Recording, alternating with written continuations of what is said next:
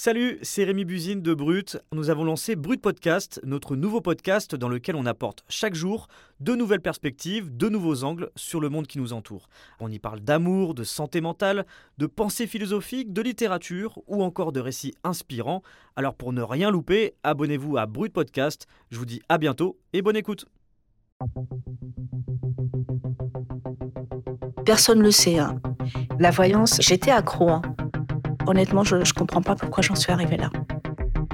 Pour moi, c'est un sujet qui reste tabou quand même. Je veux pas qu'on me reconnaisse parce que j'ai honte. Parce que je, je suis pas quelqu'un qui fait n'importe quoi dans la vie. Et là, je pense que j'ai fait vraiment n'importe quoi de A à Z. En quelques jours, en 2021, Maya, dont on a modifié le prénom, est devenue accro à la voyance.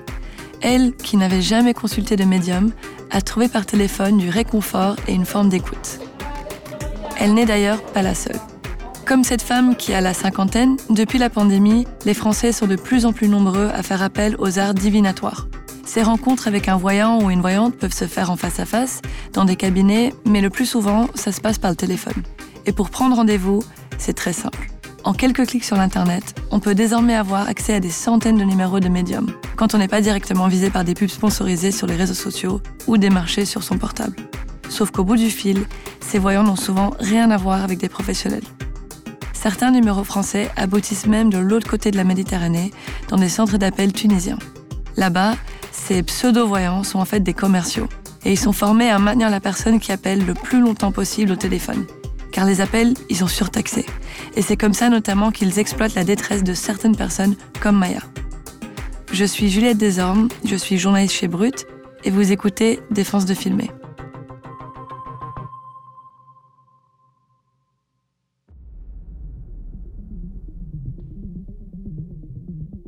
Comme je travaille pas l'après-midi, j'étais souvent sur Internet et je voyais souvent des annonces défiler. Et ça m'a trottiné. Alors, j'avais appelé. Elle a été très sympathique au premier abord. Et elle m'a dit, je sens que vous allez pas bien. Effectivement, c'était une période où j'étais pas bien. J'étais assez malade. Euh, des petits soucis avec ma fille. Et puis, euh, elle m'a dit, ça ne vous engage à rien. Mais c'est vrai qu'on est envoûté, en fin de compte. Et elle avait tellement une belle voix, elle était rassurante, elle était douce, elle était... euh, Mais en fin de compte, elle me posait beaucoup de questions. Elle m'a dit, écoutez, euh, avec 400 euros, je peux vous résoudre tous vos problèmes. Et puis ça a démarré de là. Votre maladie va s'empirer, euh, votre fille va la catastrophe, il va lui arriver un accident de voiture. Et là, ça m'a un peu effrayée. Donc j'ai cédé. J'ai cédé, puis après, c'était un engrenage, quoi. C'était, euh, c'est parti dans des 300 euros, des 200 euros, des 400 euros. Et puis après, elle m'a demandé d'allumer des bougies tous les soirs. Quand j'ai fait le calcul, parce que je comptais plus l'argent. Après, je, c'était des crédits qui arrivaient à 5000 euros. Mais euh, toutes mes économies sont passées, quoi.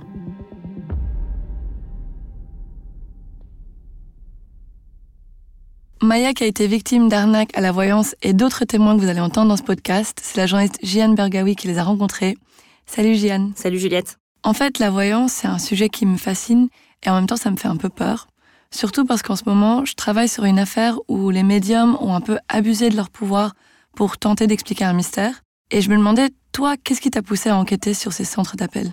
Alors, euh, il y a quelques années, je couvre une manif à Tunis et un jeune que je suis en train d'interviewer me dit en rigolant que pour euh, payer ses études, il est voyant dans un centre d'appel euh, pour une clientèle française. À l'époque, c'est pas du tout mon sujet et puis euh, chacun est libre de croire ou non à l'astrologie, au médium, à la voyance. C'est pas le problème, mais ça m'intrigue. Alors récemment, j'ai eu envie de creuser, de comprendre comment un coup de fil passé à un voyant censé être en France pouvait déboucher en Tunisie auprès de personnes qui, comme cet étudiant, n'ont euh, vraiment mais rien à voir avec ce domaine et n'ont euh, aucun don de voyance. Comment t'as fait du coup pour enquêter? Ça a été difficile de rencontrer ces pseudo-voyants? Et ben pour bien comprendre, je suis partie directement en Tunisie. Là-bas, c'est un business euh, assez discret, mais qui recrute régulièrement des téléopérateurs, ceux avec qui Maya a pu échanger au téléphone pendant trois mois. En quelques jours sur place, j'ai vu passer plusieurs offres d'emploi sur Facebook. J'ai identifié Amir, donc c'est un, un jeune homme au chômage qui semblait intéressé par une annonce. On a échangé. Je lui ai proposé de suivre un peu son processus d'embauche et euh, il a accepté d'enregistrer en micro caché. Ouais. Donc, salaire de base. D'accord. Son entretien, euh, il se passe en plein centre-ville de Tunis, dans un immeuble de bureau euh, assez banal. À l'entrée, euh, rien n'indique ce qu'on y fait précisément. C'est la réceptionniste du centre d'appel qu'il rencontre. C'est express, ça dure à peine 15 minutes. Amir, il a plutôt un bon niveau de français, alors euh, son profil, il fait mouche. On lui propose directement le poste le plus difficile, d'être euh, à la réception d'appel, donc euh, en gros de jouer le, le rôle du voyant. Il cherchait quelqu'un qui parle vraiment français, qui fait pas de, de fautes euh, pour que les clients, ils- quand, ils, ils appellent, ils pensent qu'au bout de téléphone, c'est un, voyant certifié, euh, un français surtout en France. Alors que c'est pas du tout le cas. C'est des gens qui n'ont rien à voir, comme moi. Moi, j'ai rien à voir avec la voyance. Mais euh, j'allais me présenter comme un voyant qui maîtrise, qui a tous les diplômes requis pour venir à l'aide. L'idée, c'est de les maintenir en téléphone. La valeur consultation est de votre C'est le dialogue. L'objectif, c'est de garder le maximum. La prise de son, elle est pas optimale, mais euh, on entend quand même la réceptionniste dire que l'objectif, c'est de garder la personne le maximum de temps au téléphone. Elle dit aussi que le salaire, c'est du blabla. En gros, Camille, euh, il sera payé à baratiner. Mais pour elle, euh, c'est pas une arnaque, c'est un service. Elle lui explique aussi que le principe, c'est d'annoncer des bonnes nouvelles, parce que les Français, eh ben, ils aiment bien les bonnes nouvelles. Elle ajoute euh, qu'il faut adapter le discours au public, parler euh, santé aux personnes âgées et argent aux jeunes. Ça dépend des besoins suivi, donc sanitaire.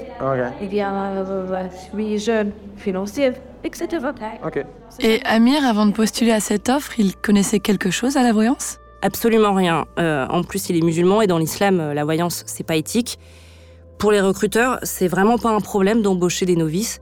D'ailleurs, souvent, ils conseillent de regarder des tutos sur YouTube, euh, d'acheter un, jeu de tarot. Ils leur donnent aussi des textes qui parlent de numérologie, de signes du zodiaque euh, qu'ils doivent potasser chez eux.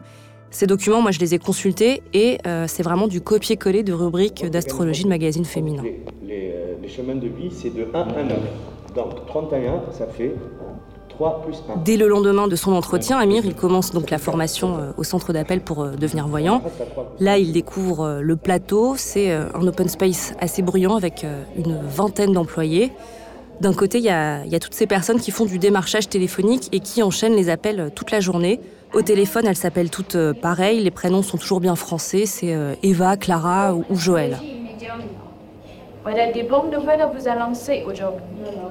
Alors, je veux passer son numéro. Vous avez de quoi noter? De notre part, bien sûr, comme je viens de vous expliquer, Madame Clara, elle va rien vous demander comme contrepartie. Et de votre part, bien sûr, vous n'allez rien payer, d'accord? Euh, Là, euh, on les entend prononcer rien payé. Bon, déjà, c'est faux, puisqu'il s'agit de numéros surtaxés. Ici, c'est 80 centimes la minute. Dans d'autres centres d'appel, ça peut monter jusqu'à 3,50 euros la minute. Mais surtout, c'est illégal de dire que c'est gratuit. Normalement, ces personnes-là, elles suivent un script bien défini. Mais comme leur objectif, c'est que la personne à l'autre bout du fil rappelle, et bah parfois, elles sont prêtes à improviser pour les convaincre. Et lorsque la victime rappelle le numéro surtaxé, elle tombe sur qui? Sur les pseudo-voyants du centre qui sont en fait juste à côté dans l'open space. Cet appel de consultation de voyance ne peut pas durer plus de 30 minutes puisque ça coupe euh, chez le client en France. C'est automatique avec les numéros surtaxés pour euh, protéger les consommateurs. Mais euh, juste avant que ça coupe, les clients ils sont incités à rappeler. La voyante elle met un petit peu de suspense pour que la personne elle ait envie de continuer euh, la conversation.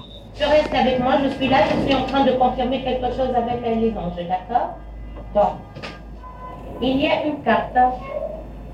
Il y a une carte très importante qui s'est affichée devant moi, d'accord? Donc, euh, Ce qu'il faut bien comprendre, c'est que c'est vraiment des professionnels de la manipulation.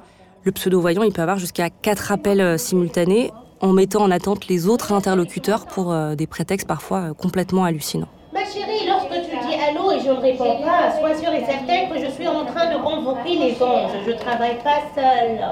Il y a des anges avec moi. 18, ma chérie. J'ai 18 anges gardiens avec moi.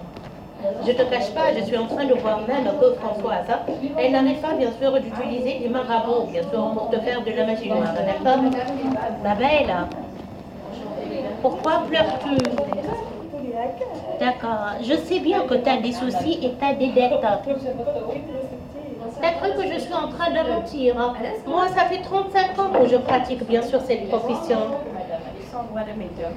Ça veut dire j'ai eu mon doctorat aux arts divinatoires.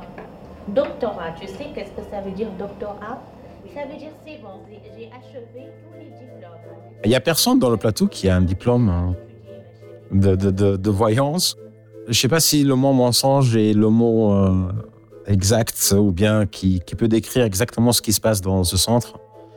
Évidemment, la dame n'avait pas 35 ans, elle avait euh, beaucoup moins de, de 40 ans. Ils se permettent, tout est permis en fait, tout est permis. L'intérêt, c'est de pouvoir ramasser le maximum d'infos sur la personne, de leur faire parler de leurs problèmes, de leurs blocages. Et en se basant sur cela, ils ont des, euh, scripts, ils ont des méthodes pour euh, leur promettre euh, soit l'argent, soit le mariage, soit l'amour éternel, soit que voilà, les choses vont changer très rapidement. Soit ils vont gagner à l'euro million, mais à condition qu'ils doivent suivre attentivement ce que ces pseudo-voyants vont leur dire la pseudo-voyante, elle avait un fichier Excel avec tous les numéros des clients soi-disant fidèles. Et dans chaque case, dans chaque nom, il avait toute une description de la, de la personne. Genre, euh, Jean-Marie, il vit avec sa femme, mais il pense que sa femme le trompe. Et du coup, euh, voilà, l'âge, l'adresse, euh, combien d'enfants. il y avait une biographie des gens. C'est de l'arnaque c'est de l'arnaque, euh, l'exploitation euh, machinale, euh, sans âme, de la faiblesse des gens. Voilà. Pour moi, c'est ça. C'est l'exploitation inhumaine de la souffrance des gens. En fait, tous ceux que j'ai interrogés pour mon enquête, donc des employés, des responsables tunisiens qui travaillent dans ces centres, des médiums français, ils m'ont tous expliqué que la majorité des personnes qui appellent sont en souffrance, souvent euh, des femmes avec des problèmes de confiance, de santé euh, ou d'amour. Certaines veulent savoir par exemple si euh, elles vont tomber enceintes. Tout ça, c'est des sujets délicats et quand on est fragile, comme Maya à l'époque, on est plus facilement manipulable. À ce moment-là, elle a des problèmes perso avec sa fille, elle souffre aussi d'une maladie chronique. Il y a donc une forme de, processus d'emprise et le voyant, bah, il tente d'isoler sa victime, de le mettre un peu sous sa coupe. Elle me disait, arrivé un moment, euh, faites attention à votre travail. Euh, il y a beaucoup de gens qui sont jalouses de vous. Donc j'arrivais même à me à être méfiante ou à, m'inventer des histoires, me dire tiens, euh, elle a peut-être raison. lui, je sais pas ce qu'il veut après moi. Je devenais carrément parano, quoi. Et à mon travail, c'est vrai que j'arrivais à méfier des gens des gens que, que j'appréciais, qui m'appelaient souvent, je, répondais plus parce que je me suis dit, mais qu'est-ce qu'elle veut à m'appeler tout le temps ou des choses. Et c'est vrai qu'elle arrivait à me manipuler, quoi. Elle arrivait à sa façon. Parce qu'elle me disait souvent, euh, est-ce que tu en parles à tes enfants? Est-ce que tu en parles autour de toi? Je lui dis, non, non, j'oserais pas en parler. Donc, je pense qu'elle a dû connaître mon point faible. Donc, elle s'est dit, c'est bon, elle en parle à personne, on peut continuer. C'est vrai que je m'écartais aussi un peu de, de ma famille, hein, sans, sans, le vouloir aussi, quoi. Donc, elle a quand même fait beaucoup de dégâts. J'avais l'impression à la fin de lui appartenir, quoi. J'ai l'impression de vivre avec elle par moments. C'est assez fou d'entendre Maya raconter cette dépendance. Et Amir qui parle lui des clients fidèles. Les voyants, ils arrivent vraiment à créer une relation de confiance avec certaines personnes? Oui, il y a des clients qui appellent le même numéro depuis des années. Et parce qu'ils ont confiance, ils achètent aussi donc euh, des forfaits de protection, des rituels, des travaux, de la magie. Ça, ça va de, 30 à 300 à plus de 1000 euros parfois. Ça varie en fonction des centres de voyance. Mais c'est des choses euh, auxquelles Maya a cru au point euh, de faire régulièrement des virements très importants. Je n'ai même pas tout pris parce que Alors, ces trucs, c'est ça. Donc là, on voit un prélèvement de 400 euros. 400. Mais au bout de trois mois et demi, cette mère de famille, elle a eu un peu un, déclic, elle a pris conscience de l'escroquerie. Aujourd'hui, elle a lancé les démarches pour porter plainte. Ouais, c'est toujours pareil, quoi. 400, 400. J'imagine qu'après avoir cliqué sur des pubs de voyance ou consulté des sites de médiums, c'est un peu un enfer pour en sortir. Oui, Maya, par exemple, ça fait plus d'un an qu'elle a coupé avec celle qui l'a escroquée et elle continue euh, aujourd'hui d'être ciblée par ces publications de voyance. Les techniques de ces pseudo-voyants pour attirer, pour maintenir les clients dans, leur filet, bah, elles sont bien rodées. Ça, c'est ce que m'a aussi expliqué Marwan, un Tunisien qui a travaillé, lui, dans un autre centre de voyance. Il s'est retrouvé à échanger sur euh, Messenger avec des Français qui pensent, en fait, à, chaque fois euh, communiquer, parler avec un médium. C'était de la pub euh, sur les réseaux sociaux qui avait pour but seulement de collecter des informations personnelles. Et lorsque la personne cliquait sur euh, le lien, envoyait un, message, elle recevait euh, un message automatique, envoyez-nous votre nom, prénom, votre date de naissance, l'heure de naissance, et c'est quoi votre problème? Et donc les gens, ils, euh, répondaient avec toutes les informations. Ils disaient, je veux savoir par exemple si mon ex Véronique va me rappeler et tout. Et ça s'arrête ici. Donc après un certain temps, on va dire une semaine ou dix jours, cette fois, euh, ces pages-là, elles proposent euh, 10 minutes de consultation gratuite. Et après, ça devient payant. Mais lorsque l'utilisateur entame la discussion, c'est pas un robot qui répond, c'est plutôt une personne. Donc c'était nous. Et donc on faisait la recherche avec le nom prénom, on trouvait tout ce qu'on veut. Et donc lui, il dit bonjour, tu lui dis ah voilà toi, tu veux savoir si Véronique euh, euh, ton ex, elle, euh, elle va te rappeler. Euh, d'ailleurs, t'es verso ascendant, je sais pas quoi. Le mec, il est, il est fait, il est fait. Donc, il est pris. Les gens, ils se, disent voilà, je, suis en train de discuter avec un, vrai médium. Donc, en gros, c'est le même centre de voyance qui travaille en plusieurs étapes. Il y a d'abord ce phishing par Facebook pour avoir les, les, informations, les données personnelles, les questions. Ça, ça reste lettre morte. Et puis plusieurs semaines après, ils reviennent avec une autre page Facebook pour euh, réappâter le client et là, ils ont toutes les données sous la main. Ok, donc en fait, tout ça, c'est vraiment un business. Mais pourquoi est-ce que les centres d'appel de voyance sont en Tunisie? Ça n'existe pas en France? Disons que c'est un, peu différent. En fait, en France, proposer des services de voyance, euh, c'est légal depuis 1994. Euh, Il y a même un répertoire des professionnels en art divinatoire c'est euh, beaucoup de consultations en cabinet. Certains opèrent quand même euh, par téléphone. Il y a euh, des plateformes hein, comme en Tunisie. Mais clairement, c'est un peu plus difficile d'user des mêmes méthodes mensongères et, d'abuser de la confiance pour appâter les clients. Parce qu'en France, bah, les voyants, on peut les retrouver un peu plus facilement. Et là, ça devient une infraction punie par la loi.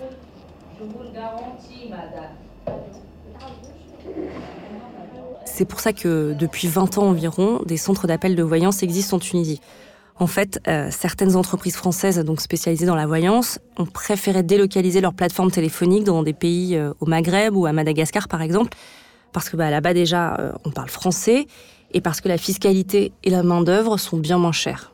Ouais, on avait déjà vu ça dans un autre épisode de Défense de Filmer sur les modérateurs. Oui, bah, c'est exactement le même principe. Un téléopérateur en Tunisie, il est payé 800 dinars par mois, donc ça fait environ 240 euros, 5 fois moins que le SMIC français. Mais aussi, si ces entreprises, elles sont euh, en Tunisie, c'est parce que ces plateformes d'appel de sous-traitance, elles profitent d'un cadre réglementaire euh, beaucoup moins strict et d'une zone grise euh, en matière de données personnelles. Et comme c'est plus flou, eh ben, ils peuvent plus facilement pousser à la consommation les clients. Ils utilisent des publicités mensongères et ils envoient des SMS pour appâter. Une professionnelle de la voyance à votre écoute. Une réputation depuis 20 ans. Ma démarche... En Tunisie, il y a des centres qui poussent vraiment comme des champignons à côté des sous-traitants pour euh, les entreprises françaises, il y a aussi des call centers montés un peu à la va-vite par euh, des Tunisiens qui ont euh, compris le business. Parce que c'est très simple, hein. il suffit d'un appartement, de quelques ordinateurs, d'acheter des bases de données et des lignes surtaxées. Ces numéros français en 08, on les ouvre vraiment en deux clics sur Internet, hein. même pas besoin d'être en France. Il suffit de demander à un opérateur téléphonique que ces numéros soient reroutés vers la Tunisie. Ensuite, il faut créer un, site web avec des profils de voyants fictifs, bien français, et euh, le tour est joué. J'ai tenté de joindre le responsable du centre dans lequel a été recruté Amir, celui aussi d'une autre entreprise basée à Tunis. Aucun n'a souhaité répondre à mes questions. Mais il y en a quand même un qui m'a dit que pour lui, euh, c'est vraiment pas de l'arnaque. Il parle même d'une forme d'assistance psychologique. Qui vous correspondent et doivent vous mener vers une vie harmonieuse et sereine. Euh, purification de chakra ou invocation de, mort, ça peut pas être euh, du soutien psychologique. Comment on peut être un soutien psychologique à une personne en, invoquant un mort, en lui en prétendant avoir parlé à un mort, alors qu'on est en Tunisie en train de non, ça peut pas être un soutien psychologique. C'est le malheur des gens. En fait, je voyais le malheur des gens. Euh, je voyais des gens qui étaient dans des situations, mais vraiment ça faisait mal au cœur. Euh, une personne qui vivait mal un deuil depuis 3 ou 4 ans, qui était bloquée là-bas. Et toi, tu, exploites ça pour soutirer de l'argent chaque semaine, paf, paf, paf, paf. Tu comme un, comme un parasite en train de sucer du sang. c'est de l'arnaque. C'est de l'arnaque, c'est de l'exploitation du malheur des gens, tout simplement. J'aimerais pas que ça arrive à quelqu'un d'autre, honnêtement. Bon, moi j'ai un certain âge, mais ça me ferait beaucoup de peine que ça arrive à une jeune. Et euh, je veux que ça se sache, quoi. Honnêtement, je, je, je veux que ça se sache. Parce que euh, moi, c'est 9000. Je sais qu'il y a des gens, c'est beaucoup pire, quoi. Je, trouve que c'est hyper malhonnête, quoi. C'est méchant, c'est. Moi, ça m'écœure. Honnêtement, j'ai beaucoup de colère. J'y pense jusqu'à maintenant. Hein. J'y pense jusqu'à maintenant, quand même. Et je pense que peut-être que cette plainte, tant qu'elle aboutit pas, euh, tant que j'ai pas de réponse, tant que j'ai rien, je, pense que ça sera encore pour moi un grand point d'interrogation.